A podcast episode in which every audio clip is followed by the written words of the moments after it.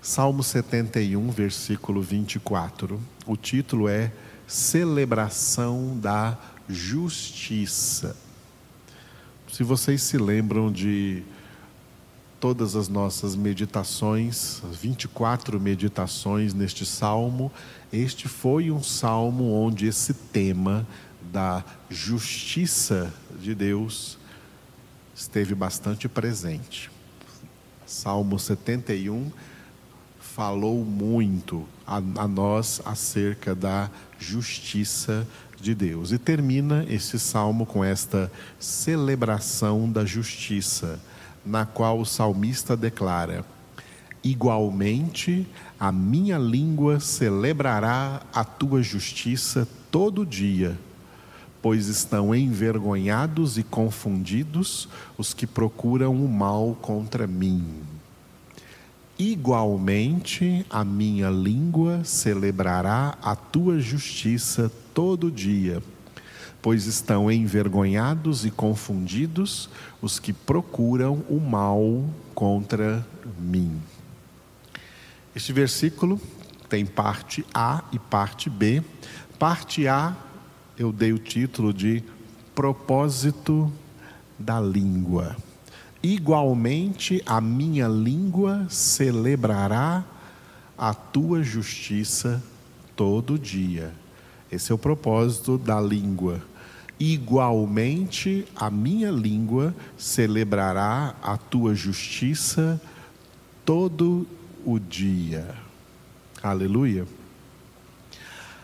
A língua dos filhos de Deus, a língua o falar. Aqui a língua se refere não ao membro, mas ao, a, a, a fala, ao que nós falamos. A fala dos filhos de Deus devem ser celebrando a justiça de Deus. Nós não fomos salvos para continuar permitindo que palavras injustas saiam da nossa boca. Da nossa boca não pode mais sair palavras injustas. Porque palavras injustas são palavras de maldição, são palavras malditas. É necessário lembrar que essas duas palavras, bênção e maldição, elas também se transformam em verbos. Bênção se transforma no verbo abençoar ou no verbo bem dizer, dizer bem. Bênção tem a ver com a fala, tem a ver com o que falamos. Maldição também, da palavra maldição, vem os verbos amaldiçoar ou maldizer. E também de ambas as palavras vêm os, os adjetivos bendito ou bendita, isso vem de bênção, ou maldito ou maldita, isso vem de maldição.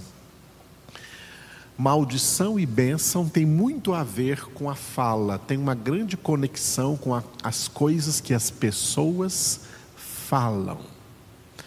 As pessoas que não têm Deus em seus corações, que não têm Jesus, que não têm a palavra de Deus, elas estão no estado de maldição.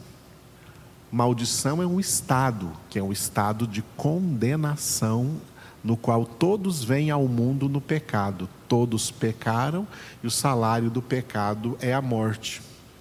Por isso é natural que as pessoas não convertidas falem coisas negativas, falem coisas más, sejam pessoas maledicentes o que é maledicência? Maledicência é essa tendência natural que as pessoas têm de falar coisas más.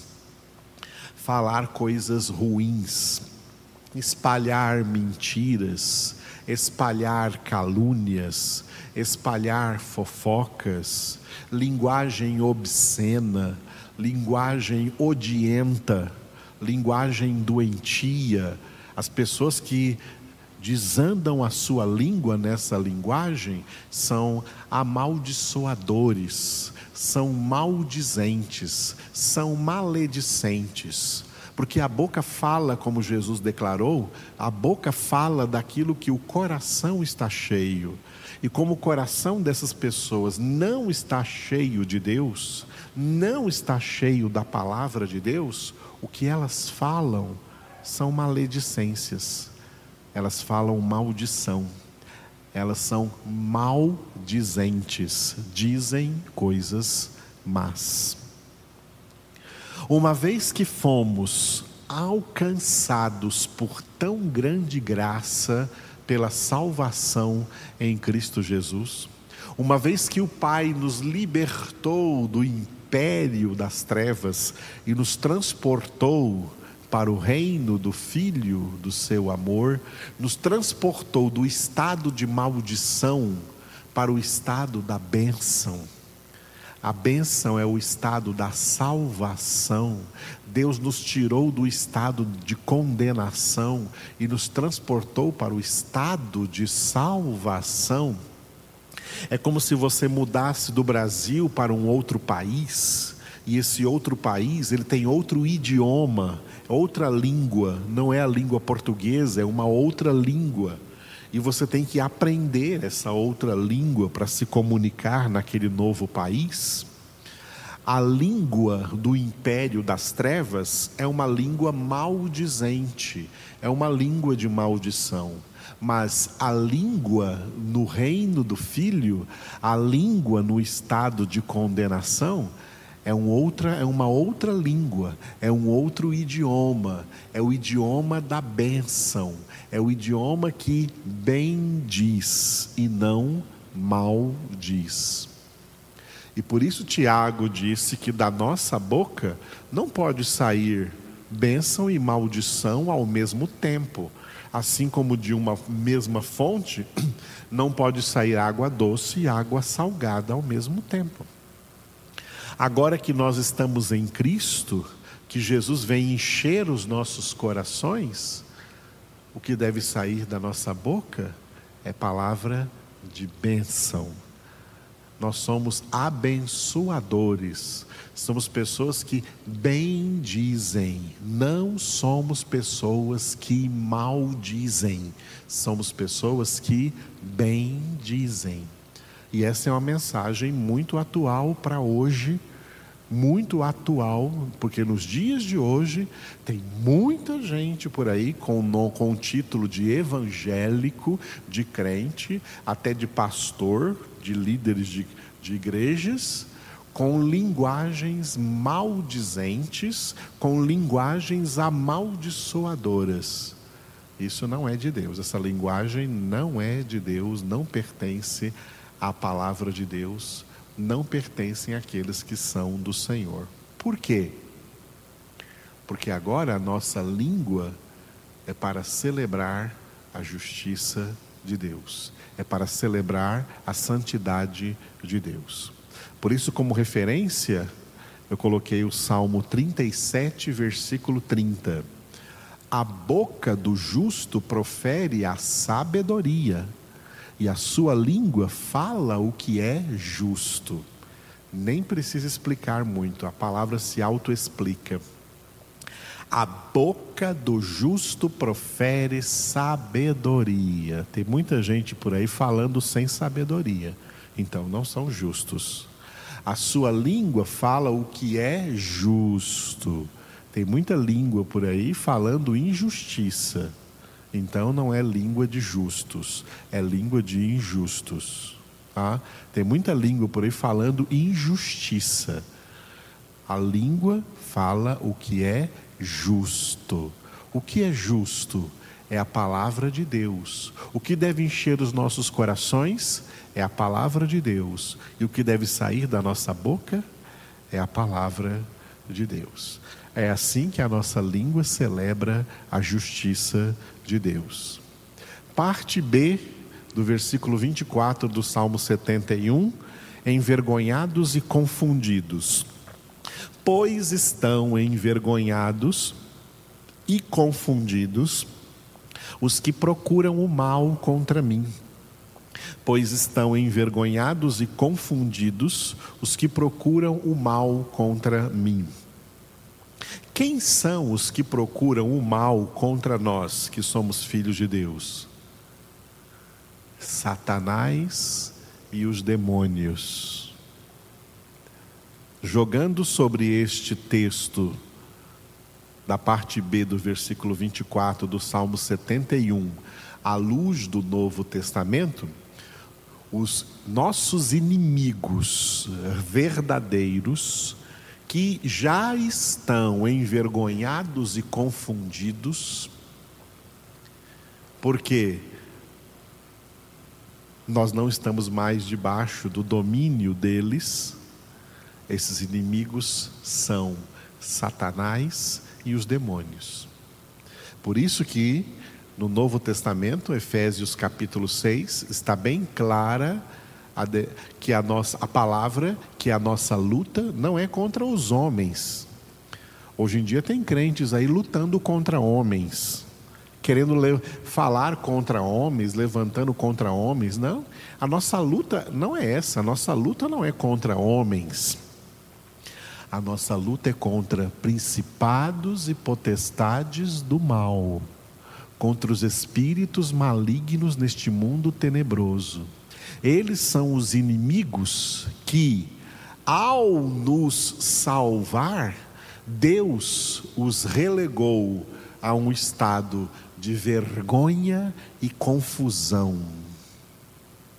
O diabo está envergonhado e confundido. Os demônios estão envergonhados e confundidos, porque nós fomos arrancados das suas garras, do seu poder, do seu domínio, do império das trevas, e agora nós somos sobre eles mais que vencedores, porque aquele que habita em nós é maior do que aquele que está no mundo. A nossa luta não é contra os homens, nós não amaldiçoamos os homens nós abençoamos os homens com as nossas orações e nós abençoamos os homens com a pregação do Evangelho e nós abençoamos os homens com o nosso testemunho de crentes, nosso testemunho cristão.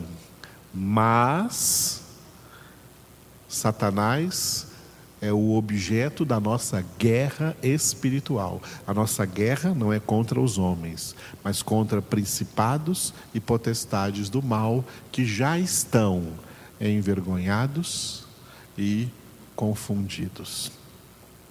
Por isso eu coloquei como referência nesse versículo um versículo lá de Apocalipse, capítulo 12, versículo 11.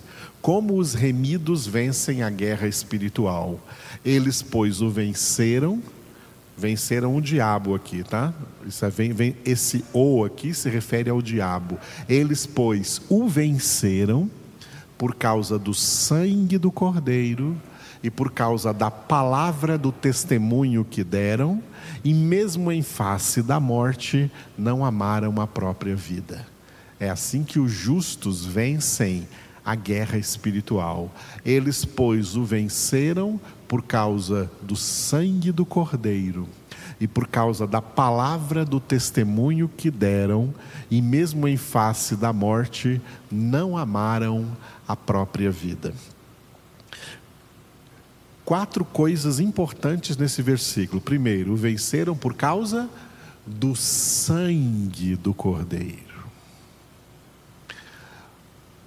Quando Satanás olha para nós, filhos de Deus, e os demônios olham para nós, filhos de Deus, eles se estremecem, eles se sentem envergonhados e confundidos, porque nós estamos cobertos pelo sangue do Cordeiro, lavados pelo sangue do Cordeiro, remidos pelo sangue do Cordeiro.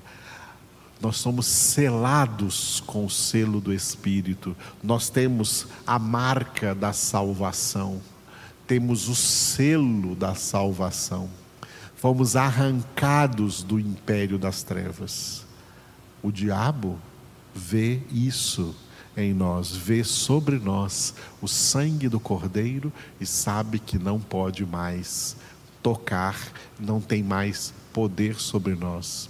Como Jesus disse em Lucas 10, 19: Eu vos dei autoridade para pisar de serpentes escorpiões e todo o poder do inimigo, e nada absolutamente vos causará dano. Então, o venceram por causa do sangue do Cordeiro. Segundo, por causa da palavra por causa da palavra de Deus, que é a espada do Espírito.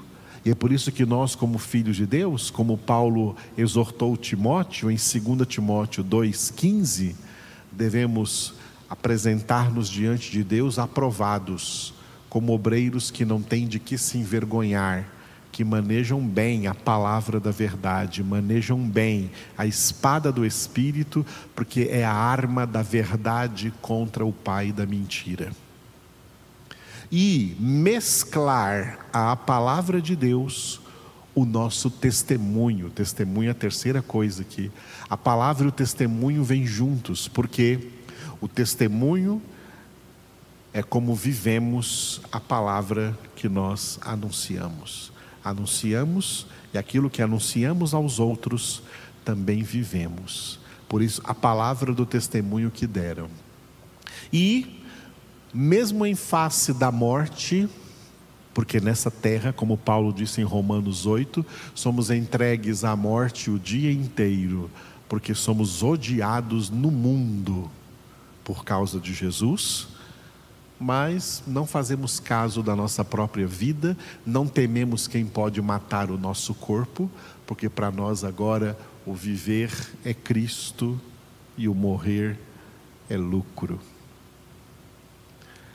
Essa é a nossa vitória. É isso que a palavra de Deus traz para formar a mente dos verdadeiros filhos de Deus, a fim de que não caiam nas tentações das maldições e dos amaldiçoadores aí neste mundo de trevas, porque todos eles jazem no maligno e nós não mais, porque agora estamos em Cristo Jesus. A Ele a honra e a glória. Vamos orar. Obrigado, Senhor nosso Deus por cada um destes 24 versículos do Salmo 71 que nós encerramos hoje, e muitos deles falam da tua justiça, da tua santidade, que passou a ser agora o nosso alvo, a nossa meta, o nosso propósito de vida. Nós queremos ser santos como tu és santo. Queremos obedecer a tua ordem que resume todas as ordens tuas na palavra sede santos. E nós tomamos consciência de que o meio para chegarmos a este fim, de que o meio para atingirmos este alvo, essa meta, alcançarmos a plenitude da santidade, é a santificação, sem a qual ninguém verá a tua face. Santifica-nos, ó Deus. Santifica a nossa conduta, santifica nossos pensamentos, santifica a nossa mente, santifica nossas palavras, santifica o nosso falar, santifica a nossa língua, santifica toda a nossa vida, Senhor, porque nós somos tua exclusiva propriedade. Somos a nação cujo Deus és tu o povo que tu escolheste para a tua herança, porque nos escolheste, ó Pai, em Cristo Jesus, antes da fundação do mundo, para sermos santos e irrepreensíveis diante de ti. Aproveitamos esse momento para orar por todos os irmãos e irmãs e por todas as pessoas que se encontram enfermos, seja de Covid ou de qualquer outra enfermidade. Ministra, Senhor, os dons de cura do Teu Espírito Santo. Ministra a cura divina conquistada na cruz do Calvário pelas pisaduras do Senhor Jesus, pelas feridas de Cristo Jesus. Cura os enfermos em particular, pedimos pela irmã Rosângela, pelo pastor Clarimundo, pelo Benjamin e por todos aqueles que têm nos pedido, Senhor, orações para a cura das enfermidades. E oramos também, Senhor, para que as famílias que têm perdido entes queridos sejam consolados. E oramos para que as vacinas cheguem no Brasil para vacinar em massa toda a população. E oramos, ó Deus, para que aqueles que verdadeiramente pertencem ao Senhor santifiquem em tudo as suas vidas de acordo com a tua santa palavra. Oramos em nome de Jesus e te damos graças, ó Papai do céu. Amém.